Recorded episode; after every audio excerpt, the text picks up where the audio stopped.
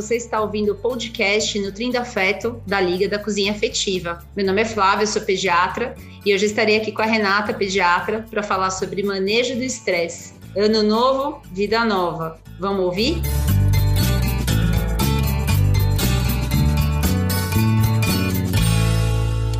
Então, Flá, delícia, hein? Começar ano novo, vida nova, já com novos planos. E, e o assunto estresse foi um assunto muito em evidência né, no ano de 2020. Muito se ouviu, ouviu falar, muito a gente teve que manejar. E o ano de 2021 vem aí com propostas muito positivas de melhora, mas, mas nós ainda estaremos sujeitos a toda essa expectativa, né? Não, não temos nada de concreto, muito concreto até agora. Então, nada mais interessante do que abordarmos esse assunto. E como nós da Liga da Cozinha Afetiva somos pessoas muito curiosas, eu fui buscar um pouquinho do histórico do estresse, porque o estresse é uma palavra que banalizou tanto, né? Você está estressado? Ah, eu estou estressada. O estresse é normal? Será que é normal a gente ter um pouco de estresse? Será que isso é pertinente para a nossa sobrevivência?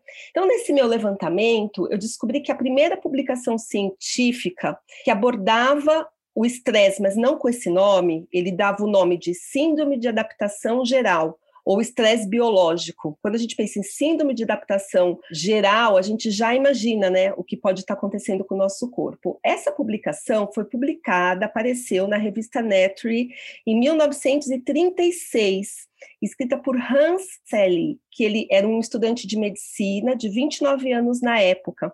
E ele, obviamente, é, fez um experimento em ratos. Esses ratos, eles eram expostos a agentes estressores importantes e apresentavam uma resposta corporal inespecífica. Mas a, a grande é, seara de estudo dele foi em cima de pacientes que ele abordou, que ele atendeu durante a sua formação e depois no início da, da vida de clínico dele. E ele é, criou a, o histórico, juntando a autópsia desses ratos com o histórico dos pacientes, a tríade do estresse, que naquele primeiro momento, em 36, é, era composto por uma um aumento e uma vermelhidão das glândulas suprarrenais, que são duas glândulazinhas acima dos nossos rins, uma atrofia do timo, que é um órgão responsável pela produção de células da defesa e dos gânglios é, linfáticos, assim como úlceras gástricas. Então, veja bem, ai, tô nervoso, ataca o estômago, então tá lá, diminui minha imunidade por essa atrofia do timo. E a suprarrenal é uma glândula do nosso organismo responsável pela produção dos glicocorticoides, que são hormônios que ativam o nosso metabolismo. Então, dão aquela sensação de adrenalina mesmo, de ah, estou tenso, estou no susto. É, o que ele traz muito forte, isso abriu uma série de estudos em relação a essa nova descoberta, esse processo adaptativo do corpo humano frente a agentes estressores, é, e aí se abriu uma discussão sobre até onde o estresse existe naturalmente na nossa, na nossa vida, na, na vida comum. É que nem ansiedade, né? Nós falamos assim: todo mundo tem que ter um pouquinho de ansiedade, todo mundo tem que ter um pouquinho de estresse para caminhar para frente, para é, pensar em mudanças estruturais na sua vida. A grande questão, o nosso organismo ele é preparado para se adaptar. Era isso que o Hans queria mostrar para gente. O nosso organismo ele era, pre, ele está preparado a se adaptar a agentes agressores mas em que proporção? Se eu tiver muita agressão, muito estresse ou um efeito prolongado que dure muito tempo, esse estresse já passa a ser prejudicial para o meu organismo. Né? Então, é bem interessante, Flávia, porque ele delimita, por exemplo, é, que o estresse é uma coisa muito individualizada, porque o estresse é o estresse que você cria para você. Cada um tem a fábrica, a sua fábrica particular de estresse. Às vezes, o que me estressa não é exatamente o que te estressa, né? Se eu tiver um, um personal falando para mim, você vai correr 21 quilômetros amanhã de manhã, eu vou estressar muito. Você já vai ter prazer. Então são coisas são é, coisas diferentes. Ele diz também sobre uma questão muito importante que depois eu queria que você abordasse também, Flá, que é a questão é, de que nós ensinamos a lidar com o estresse já na infância. E a gente cai naquela questão da resiliência, né, que foi algo que a gente trabalhou muito também no ano de 2020. O quanto é importante a gente ensinar as crianças a serem resilientes e a terem uma, uma flexibilidade maior em relação a esse estresse, para que para eles nem tudo seja um grande agente agressor. Sensacional, né? Nossa, é muito é um assunto muito interessante e esse ano de 2020 que passou é, nos fez pensar muito e falar muito dessa palavra estresse, ansiedade, resiliência, paciência, né? Então assim é um assunto que sempre foi importante, né, Rê? Mas agora eu acho que ele deu uma saltada. E é o que você falou, o manejo de estresse é uma coisa muito particular.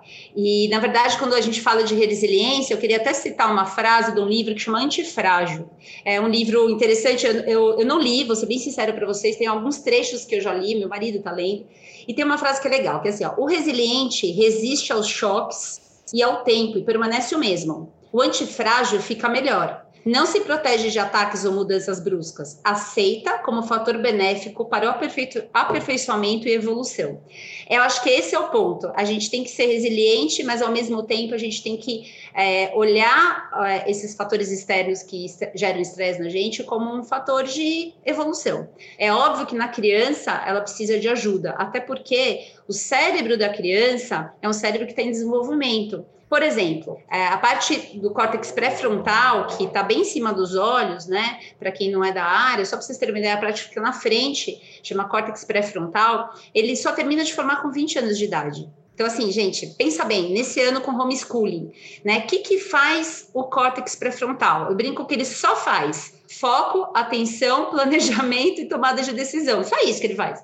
E ele termina de formar com 20 anos, olha que fofo, né? E aí a gente fica exigindo da criança de 7 anos, que está em fase de alfabetização, que ela fique na frente da tela, prestando atenção e não fique irritada e estressada. Então, assim, não dá para exigir isso, sendo que, do ponto de vista anatômico, não está formado. Agora, tem uma outra parte do cérebro que chama amígdala, e muita gente confunde com a da garganta, mas não é, gente. É um pedacinho do cérebro pequenininho que a gente chama de cérebro reptiliano, que é um cérebro bem primitivo, que ele é o botão, nosso botão de alerta, nosso botão do estresse, de luta e fuga. É aquela situação de quando a gente era Neandertal, sabe, na Homem da Caverna, e entrava o urso dentro da caverna e você tinha que decidir se você ia tentar lutar com o urso, se você é correr. Então, quando você ativa a amígdala, você dá um apagão no resto do cérebro. É como se você falasse: bom, não tem que planejar, pensar em nada, você tem que agir. E nesse momento, a amígdala ela libera, ajuda a liberar vários hormônios, entre os quais tem o cortisol e a adrenalina, que são hormônios de estresse que vão fazer o quê? Eles vão fazer o seu coração bater mais rápido, a sua pupila dilatar, você tem mais, mais sangue no músculo para poder fugir. Hoje a gente não tem nenhum urso entrando na caverna, né? Só que a nossa amígdala ela reage da mesma maneira a outros tipos de estresse. Por exemplo, a incerteza da pandemia, a violência no nosso país, a insegurança econômica, tudo isso é o nosso urso de hoje e vai ativar da mesma maneira. Qual que é a questão? Quando a criança passa por um estresse, seja essa pressão do homeschooling, ou quando ela percebe que esse ano a parte econômica afetou muito a família, pais desempregados, por exemplo, ela tem essa resposta, gente, de estresse. E quem que vai modular isso? Os pais volta de novo aquele ponto que a gente sempre fala, não é para vocês, ah, então eu não estou agindo direito, eu vou deixando meu filho estressado. Não é para se culpar. É só para vocês terem a responsabilidade de entenderem que as nossas atitudes vão repercutir nessa resposta. Então, eu gosto de dar um exemplo agora da quarentena, no qual o meu filho mais velho, Lucas, é, logo no começo ele tinha uma redação para fazer, que era a primeira redação mais longa dele, ele está no quarto ano. E ele me ligou no consultório, estressado, a respiração dele no telefone dava para perceber que ele tinha um horário para entregar entregar a redação. E ele tava assim, mãe, preciso entregar, porque não sei o quê, porque não sei o que lá. E aí, o que, que eu fiz, gente, por telefone? Eu falei, Lucas, respira.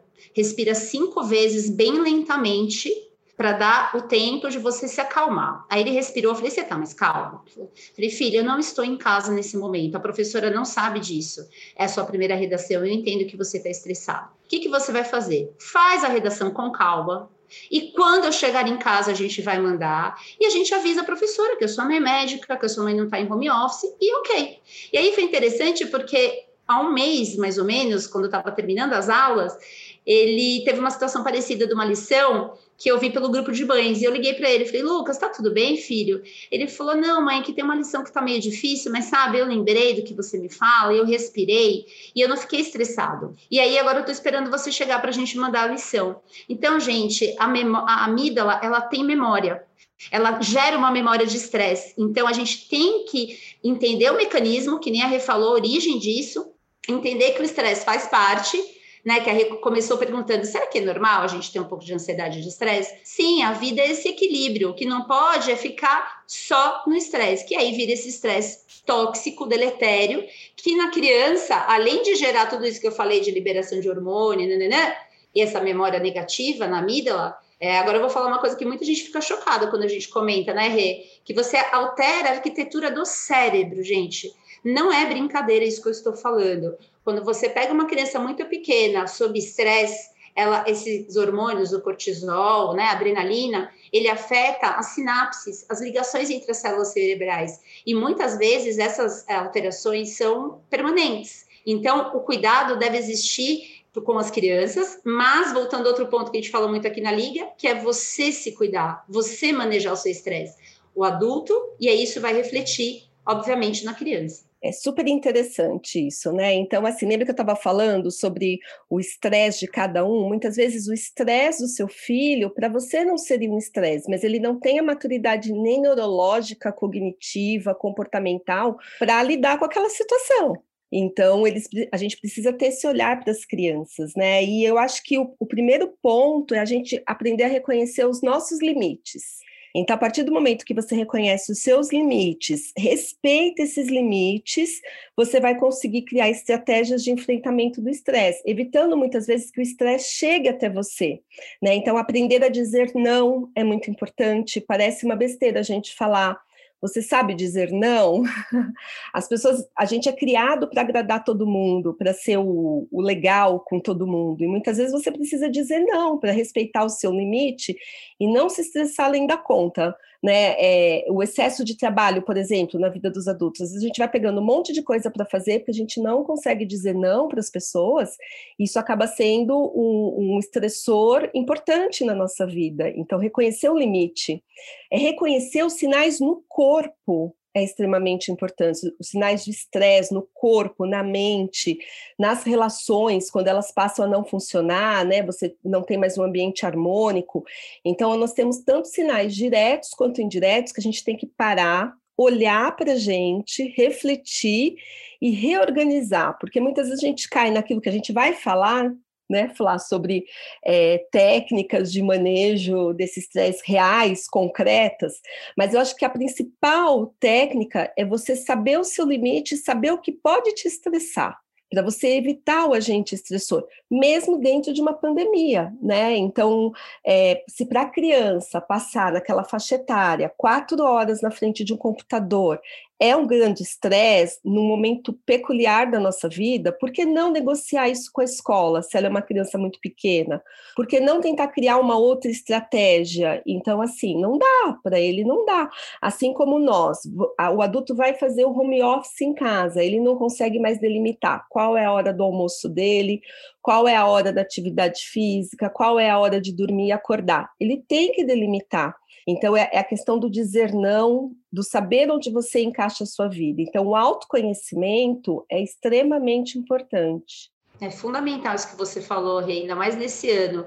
Eu estou com muitos pais no consultório em burnout. Né? O burnout é quando você chega à exaustão, gente. É quando você nem o que você gosta, você quer fazer né?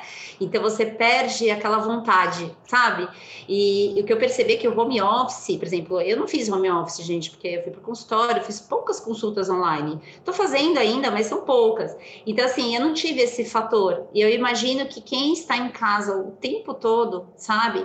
É, com reunião atrás de reunião, e, enfim, é, isso gerou é, um, um malefício para as pessoas gigante que a gente não, não vai ver agora. A gente está vendo algumas coisas agora, tá? Tem alguns alguns dados, gente, falando de ansiedade, assim, proporcionais ao Covid, que vocês ficariam chocados, do tipo, para cada 100 casos de Covid, mais de 5 mil casos de ansiedade. É difícil mensurar, mas o que eu estou vivenciando, e a Rê também deve estar vendo no consultório, é que isso é real, assim, é muito real. E as pessoas às vezes não percebem. E isso acaba interferindo na dinâmica familiar, porque se o pai está o dia inteiro na frente do computador, aí chega um momento que ele tem que uma reunião importante. O que, que ele faz com a criança? Ele acaba, às vezes, muitas vezes, dando um tablet, né? Enfim, a criança vai para o jogo online, dependendo da idade, e que tudo bem a gente usar esse artifício, gente. Eu usei aqui também em casa, em alguns momentos, mas é, não dá para ser só isso. E teve alguns casos que eu pedi para os pais, olha,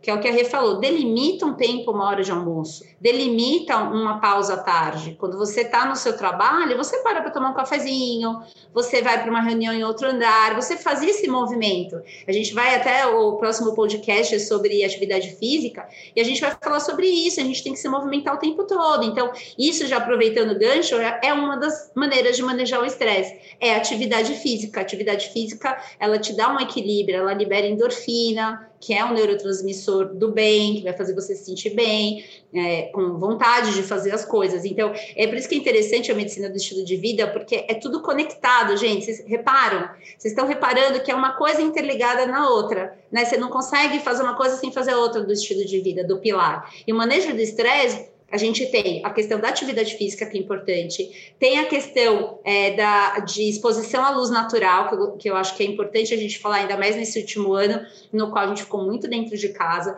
É, quando a gente pensa no, é, nos nossos antepassados, as coisas eram muito outdoor essa, essa luz natural que entra no nosso olho, não é artificial, estou falando da luz da rua mesmo. Isso gera também uma sensação de bem-estar. Parece que não, né? Mas gera. Quem fica o tempo todo dentro de casa com a luz artificial, que foi o que aconteceu esse ano, só piora o estresse. Outra coisa que é interessante é meditação. Mas vai falar assim, Flá, mas ai, não, não é minha religião. Não, meditação não é religião não é espiritismo, não é isso, gente. Meditar é uma forma, que é o que a Rê falou, de autoconhecimento. É o que eu fiz com o Lucas pelo telefone. Filho, respira cinco vezes. Isso é meditar. Para mim, correr é meditar, por exemplo. A hora que eu tô correndo, tem vários momentos que eu dou uma desconectada, assim, sabe? Eu entro em flow mesmo. Então, cada um tem que achar o seu caminho. E a meditação, mindfulness, por exemplo, é uma maneira. E a gente pode fazer isso desde, desde pequenininho. As crianças podem fazer isso desde pequenas. É, vocês têm, não precisa ter um aplicativo específico, existem é, aplicativos para isso, até direcionado para criança, com meditações de dois minutos, três minutos, um minuto. É importante esse hábito. A criança ela vai desenvolver, gente, uma capacidade de se acalmar, de ter esse autoconhecimento. Eu, eu gostaria de ter tido isso quando era criança, sabe? Mas nem se falava disso, até porque a gente tinha bem menos estresse que hoje.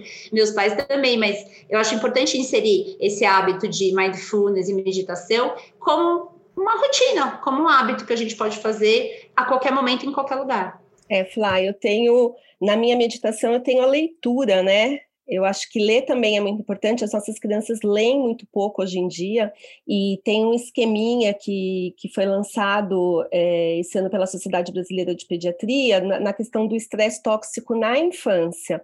Então, o que fazer? Que entre exatamente nas coisas que você está falando. Então, o brincar livre, que é estar em contato com a natureza, não só brincar livre outdoor, em contato com a natureza, mas o brincar livre de criar os seus próprios brinquedos, os jogos de estratégia, aquela brincadeira que é construtiva, que é fora da tela.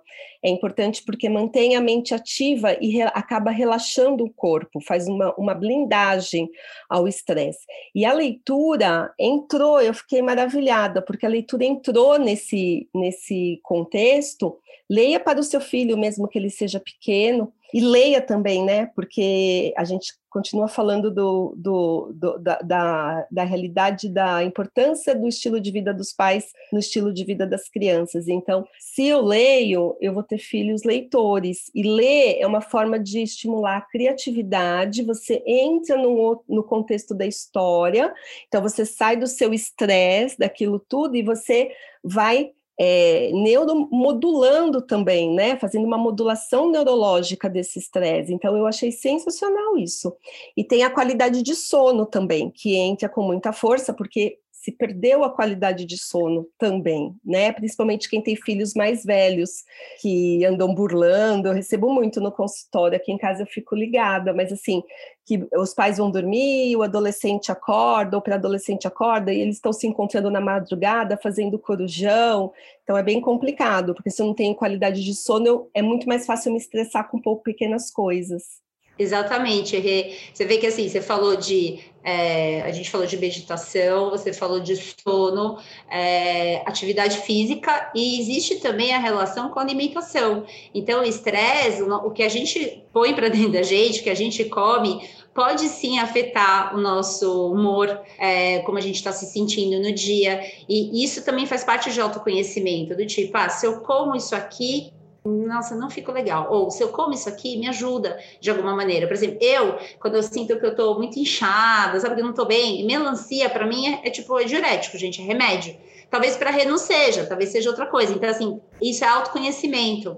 Então, assim, se a gente faz isso conosco, as crianças estão observando isso. Então, por exemplo, nesse momento que todo mundo ficou mais em casa, estressado, olhando para a cozinha o tempo todo, né? Querendo toda hora comer alguma coisa. Imagina uma criança que já já está estressada, já passou o dia no homeschooling, cansada, de saco cheio, e aí ela pega e come um chocolate meia hora antes de dormir. Não é legal, gente. Não é legal, por quê? Porque o chocolate tem açúcar, né? É, isso vai aumentar a energia dela no momento que ela tem que desacelerar que ela tem que sedimentar o que aconteceu durante o dia. Então parece uma besteira, ai que besteira, deixa eu comer, coitado, já tá tão.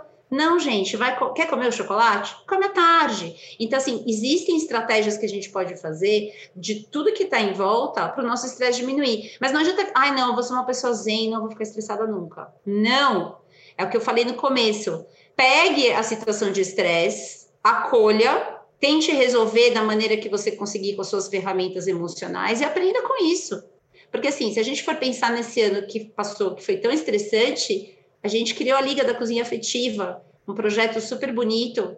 Eu nunca imaginei que isso ia acontecer num ano tão estressante, porque tinha tanta coisa para pensar, homeschooling, o que fazer com a parte financeira, o consultório. A Renata e eu, a gente tem clínica, a gente é empresária, então, assim, tem toda uma responsabilidade. Então, assim, a gente conseguiu né, fazer uma coisa tão legal. Então, assim, é, é uma questão de autoconhecimento e de direcionamento para o que a gente quer. Acho que isso é super importante. É, Flá, a gente, o estresse nos move para frente, né? É, eu acho que essa é uma capacidade que talvez nós tenhamos adquirido com a maturidade, a maturidade pessoal, individual de cada um e profissional também, de transformar um estresse grande em algo positivo, né? Isso é, é, é um, algo que todo mundo poderia fazer, não é? Que mais, hein, Fly? Eu achei o assunto super interessante, é, um, um, pedido de reflexão individual de cada um do ano que passou. Eu sei que todos vão fazer isso, mas pensar muito em cima dos temas dos nossos podcasts, essa medicina do estilo de vida que conecta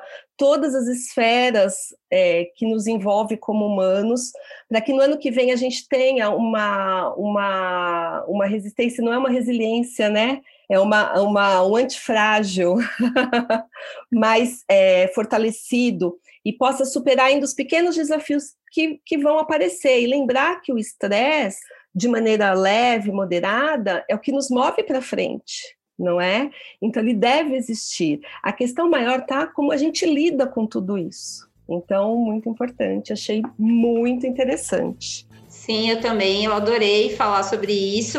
É, e acho que, assim, é óbvio que é um assunto, gente, infinito, né? Demos algumas dicas, e o que eu falei desde o começo, o podcast ainda vai ter assim, a gente vai destrinchar todos esses assuntos, porque realmente tem muita coisa para passar para vocês, muitas dicas, e também se vocês tiverem, mandem para a gente, isso é super importante, esse feedback. O Nutrindo Afeto é um podcast da Liga da Cozinha Afetiva, feito pelas pediatras Flávia e Renata, a nutricionista Flávia e a chef coach Paula. Você encontra a gente sempre aqui no seu tocador favorito, com novos episódios todas as quartas. Siga no, no nosso Instagram, arroba Liga da Cozinha Afetiva, e na próxima semana falaremos sobre a atividade física na infância.